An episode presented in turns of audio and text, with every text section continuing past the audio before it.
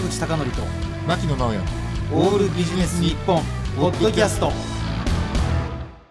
坂口孝則と牧野直哉のオールビジネス日本。本日のゲストは先生ビジネスプロデューサー並びに獅子塾塾長の五十嵐和也さんです。五十嵐さんもリモートでのご出演となりますが本日よろしくお願いします。よろしくお願いします。お願いします。ます。五十嵐和也さんは、事業、コンサルタント、講師、コーチなど、先生業の受注力を高める専門家でいらっしゃいます。で、このフレーズがすごい。最短90日で新規顧客を2倍にする7つの能力。牧野さん。はい。数字入りまくりです。本当にもうちょっとこれね、今日こそもう真剣に聞きますもん、本当に。最短90日ですよ。まあ、明らかに神田正則さんの真似ではないかというふうにちょっと思ってしまったんですが、はい。マーケティング、集客、ブランディング、独立開業などの総合プロデュースを行い、1000名以上の先生業をサポートした実績をお持ちです。うん。専門家ビジネスの第一人者。えー2011年、先生業に特化したビジネススクール、獅子塾を開始。もうちょっとリスナーの方、初めてお聞きになる方いらっしゃいましたら、獅子塾の師というのは志。で、この師というのは何とか師の師ですね。えー現在は多くのパートナー講師とともに、このノウハウを日本に広め、運営する先生業のコミュニティは1800名を超え、日本最大級の規模に発展しているそうです。五十嵐さん、今日はよろしくお願いします。よろしくお願いします。多分リスナーの方で、先生業というのがちょっとわからない方がいるかもしれないんですけど、どういうことを考えればいいでしょうか？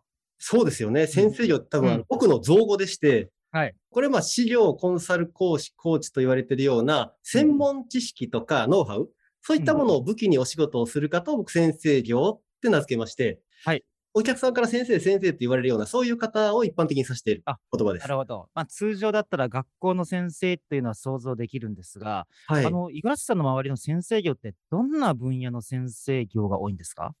例えばまあ資料という言葉で言ったら、弁護士さんとか、はいはい。税理士さんとか、うんうんあ。と僕の持ってるような中小企業診断士みたいな、なんかいわゆる国家資格持ってるような先生とか、そういう方がまず一番多いですね。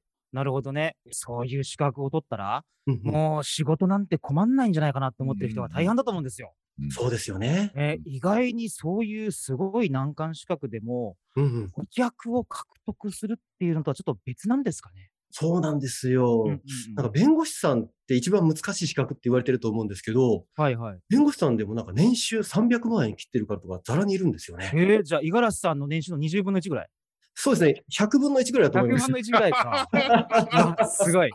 あの、マウントのマウント返しという、なかなか素晴らしいですね税。務署の方が聞かないことを祈ってま。ですあの でもほら、300万円だったら、はい日本人の平均給与がうん420数万円なんで、そうですね。それに至っていないってことですよね。そうなんですよ。うんうんいくら専門知識持っていても、やっぱお客さん取るとやっぱ別の能力っていう先生が結構多いんですよね。なるほど。あの、中小企業診断士とかも同じですか？多いですね、診断士の方も。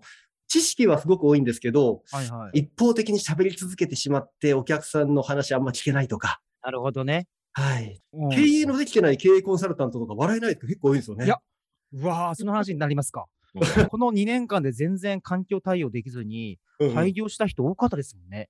そうですよね。まあねズームの研修をやって、ズームは素晴らしいって言ってる人が、なんかズーム使いこなせてなくて、それでなんかお客さんから突っ込み受けてる人が結構多いです。そういえば、新規事業が大切だと語っていたセミナー会社自体が、オンライン化がすごい遅れたりしたとか、ケースありましたもんね。やっぱね腕と受注する力って別だなって本当にな思ってるほどね。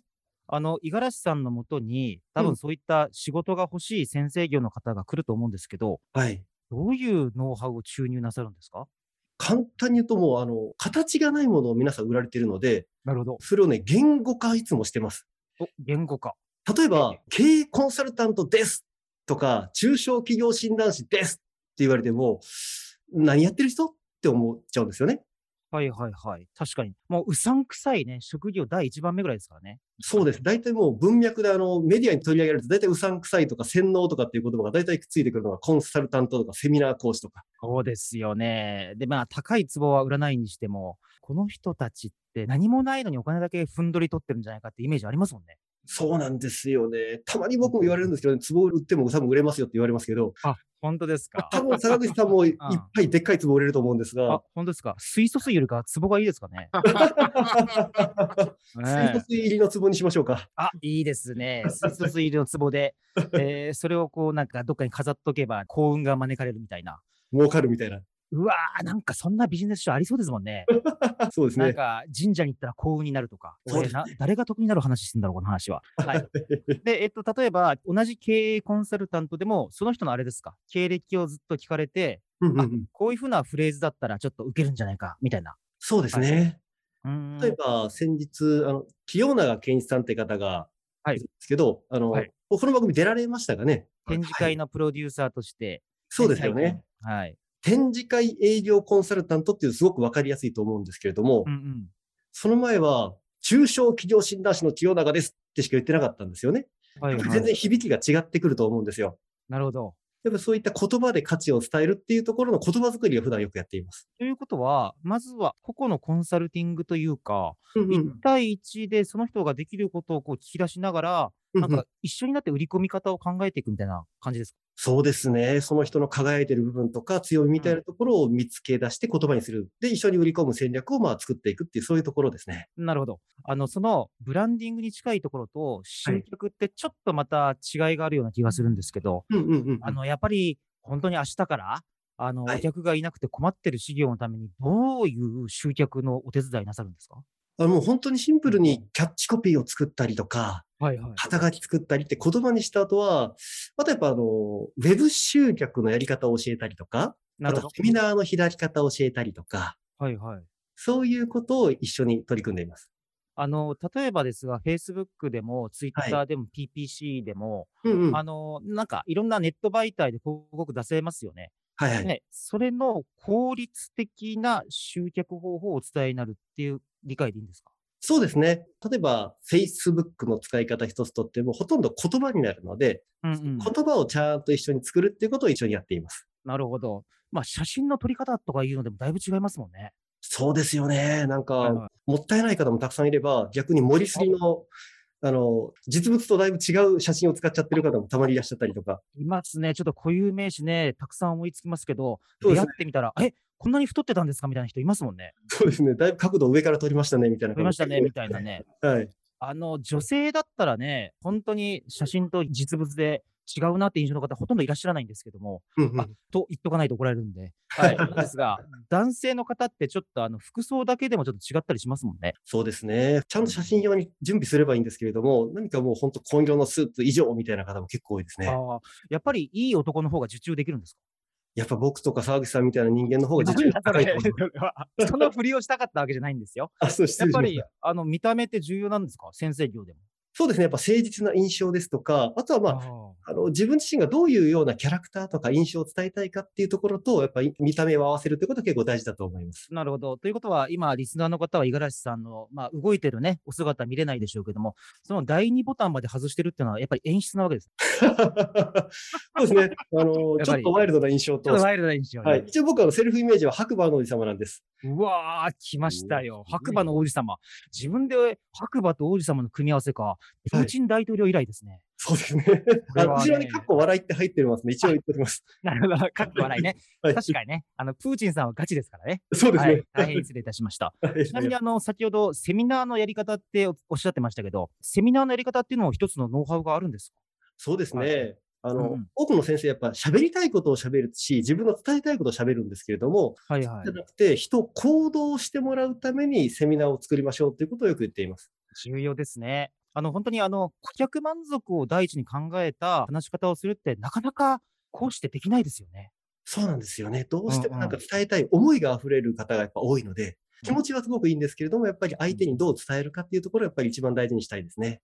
なんか、講義の予行練習みたいなこともやったりするんですか？そうですね。講師の喋るところを一緒に、例えば動画に撮って、ああだこうだっていろいろ話したりとかってのをやります。あの、五十嵐さん、ちょっとそう考えるとね、はいなぜこのような先生自体を育成するっていうお仕事を選ばれたんでしょうか？もともと僕が全然お客さん取れなかったんですよ。おあの、中小企業診断士っていう資格を取るときに、はい。もう資格を取ったら世界変わるぞってずっと言われてたんで、はいはい。世界変わるんだと思って資格取ったら何も変わらなかったんですね。で、独立開業したんですけど、飯食えなくて死にかけまして、ー。はいはい。で、借金できて、で、一人目の奥さんにも家庭リストラされまして、あらー。で、え、それでさん、はいあの、まさに挫折からの復活ということ自体が、はい。まさにマーケティング的ですね。さすがですね。あ、五十嵐さん、作ったでしょ、この話。いや、はははじゃないよ。実話ですよ、実話ですよ。いや、分かってますよ。分かってますよ。はいははいい、。ドキドキします。で、やっぱり、なんだかんだ言って、中小企業診断士では、うん集客とかってあんまりちょっとしかやらないので、実はみんなが困ってるのはそこではないかってお気づきになったってことですか？周りの資料とかの人から、最初本当相談を受けたんですよね。はいはい。あの、五十嵐さんがどうやってお客さん取ってんのっていうところを結構相談を受けたので、あ、な、そうやってこうやってんだよって最初お話をしてたら、うん。徐々にそれがなんか仕事が広がってきたっていうのが実態かなと思います。ああ、だから、五十嵐さんの場合は、ご自身で集客を何度か試行錯誤なさったやつをノウハウ化なさったということだとね、思うんですけど、なんか、その他何かどこかで学習なさったとか、何かメンターの方がいらっしゃるっていうのはあるんでしょうか？あそうですね。僕もいろんなところで学びに行かせていただいて、例えば、あの、はい福島正信先生というところに、はい。はいあの。学びに行かせていただきました。あの、まあ、有名ですよね。あ、ご存知ですね。ね、あの方もやっぱ話がうまいですからね。そうですね。ねえやっぱ話術は本当に一流だなって感じがしますね。だから、その他あれですか、五十嵐さんは、まあ、手当たり次第っていうことではないでしょうけど、なんかうん、日本中のなんか、マーケティングに優れた方のなんか講義とかも聞きに行かれたんですそうですね。いろいろなマーケティングの分野でもいろんな先生の話を学びましていただきました。なるほど。あの、ああいうのって、なんはか、受講した時には、あ、すげえって思うんですけど、うんなかなか実行する人っていないんですよね。そうなんですよ。うんうん。学んで終わり、満足して終わりっていう先生結構多いですね。なるほど。だからそれを、まあ、なんていうかな、未然を切りながら、五十嵐さんの場合、試行錯誤して、はい。それがなんか一つのノウハウに固まっていったっていうことですかね。そうですね。やっぱあの、うんお客さんを取らないと飯が食えなかったので、うんうんなんで自分でお金を投資をして形にしてきたっていうのが実態だと思います。なるほど。一番目の奥さんが今の話を聞いていたらね、はい別れたことを多分劇的に後悔なさるでしょうけども。そうですね。ぜひ聞いてもらいたいところですね。ちなみにその後に、はい。五十嵐さんが紹介した獅子塾ということでうんうん。創立なさったわけですけども、はい。あのこの獅子塾の、まあ、込められた思いというか気持ちというのはどこら辺にあるんでしょうか、あの、志の高い師匠の塾と書いて、まあ、獅子塾っていう言葉なんですけれども、はい。ちょっと硬いと思うんですよね、名前が。うんうんうん。以前、あの、右翼ですかって聞かれたことあって、右翼ちゃいわって言いましたけど、はいはい。あ、黒塗りに白く獅子塾って載って、そうそうそうあそう。ね なんか凱旋者じゃねえよみたいな。そうそうそうそうそうそう。はいはい。やっぱね、志を持った先生業っていう方が、やっぱ、あの、見本を示して、師匠としていろんな人に影響を与える。まあその影響が広がって日本全国元気にしたいっていうのが元々の思いで作っています。五十嵐さん、ちょっと突然なんですが、うんあの、僕のコンサルティングしてほしいんですけども、うんあの、僕ね、講義とか、うんコンサルティング先で、うんうん、僕のことを先生と呼ばないでくださいっていつも言うんですね。ああ、はいはい。これはやっぱり、先生って呼んでもらった方がいいんですか？関係性ですよね。うんどういう関係性を作りたいかっていう、その沢口さんが先はい生ポジションを取りたいんだったら先生って言われた方がいいでしょうけども、はい。あんまり先生キャラになりたい感じでもないですよね。いや、あの、なんか、まあ、できるだけフラットな関係の方がいいかなと思って、そうですよ。クライアントとは。はい。いや、あむしろほら、五十嵐さんの場合、先生業という言葉を出していらっしゃるんで、そうですよね。僕自身は、あの、お客さんから先生って言ったら僕無視してます。え、無視？はい。先生って言うなって言ってます。あの、心のあり方っていう話をよくしていまして、はい。あの、なんていうのかな、先に生まれると書いて先生業じゃないですか。うんうんだからやっぱその先に経験をして見本を示す仕事っていうのが僕は先生業だって話をしていまして、あ、なるほど。はい。だからそうの。はい表現的に先生先生って言われて、なんか偉そうにふんぞり返ってるっていうのは、それはちょっとイメージが違うんですよね。はいはい。うん、そうじゃなくて、本当、沢口さんみたいに一緒にお客さんと伴走されるみたいな方で、心から自然となんか尊敬されるような立ち位置、うんそういうところがなんか僕の目指す先生業かなと思います。なるほど。あの、その話で思い出したんですが、以前、うある有名なコンサルタントの方が、はい。あの、天の上の存在になりたかったら、天の下の人間を作れっていう名言があったんですね。おでー。、あの、最初はわざとなんか自分をすごく見せることは重要なんだけど、うんうん。有名になった後は別になんか凄さは、まあ特別アピールする必要がないってことをおっしゃってたんですよ。なるほど、なるほどって。ことは、あの、今ちょっと話して気づいたんですが、まあ、最初は、やっぱり出だしの頃はある程度、まあ、盛るじゃないけれども、うん。過剰な PR が必要で、うんうんうん。それ以降、まあ、実力が分かってくれたら、五十嵐さんみたいにね、あなんか、もう五十嵐さんの実力はみんなが分かってるわけで、もうそれ以降はもう呼び名はどうでもいいってことになるんですかね？そうですね。最初は最短90日で新規顧客を2倍にってずっと言って、なんか持ってます。持ってるわけじゃないけどね。やってましたけれども、今はすごく自然体になってると思います。あの、そのね、あの、五十嵐さんのもとに1800名も集っていらっしゃるそうなんですけど、はい。このコミュニティって何をなさってるんですか？これはもう本当にお互いの相互支援ですね、もう。例えば、仕事の相互の紹介あしたりとか、なるほどね。あの、ある先生がなんか声かかったけど、まあはい自分はその分野の専門ではなかったと。うんうんうんその時に、ああ、じゃああの人だったらってことですね。そうですね。隣の先生業が一番のお客さんだってよく言っています。なるほど。しかも先生業って孤独な人が多いので、はい。なんか人間関係の構築という意味でもいいですよね。そうですね。あの、一緒にイベントやったりしながら、なんか、あの、仲良くやってます。なるほど。あのはいちなみにこれは、あの、牧野さんも私も10年ぐらい前に同じこと話したんですけれども、講師業だけやってたら、うんなかなかノウハウって習得が難しくなるよねと。うんうんうん。したがって我々ってあの、コンサルティングをもう主軸としてるんですね。なるほど、なるほど。あの、先生だけなさってる場合って、うんうんどうやって先端の知識って摂取なさってるんでしょうか？そうですね。あの、おっしゃる通り、講師料はアウトプット、外に出す方でコンサルはやっぱ仕入れ、インプットだと思うんで、あの、先生業はいやってますけど、実際にコンサルとかもよくやっています。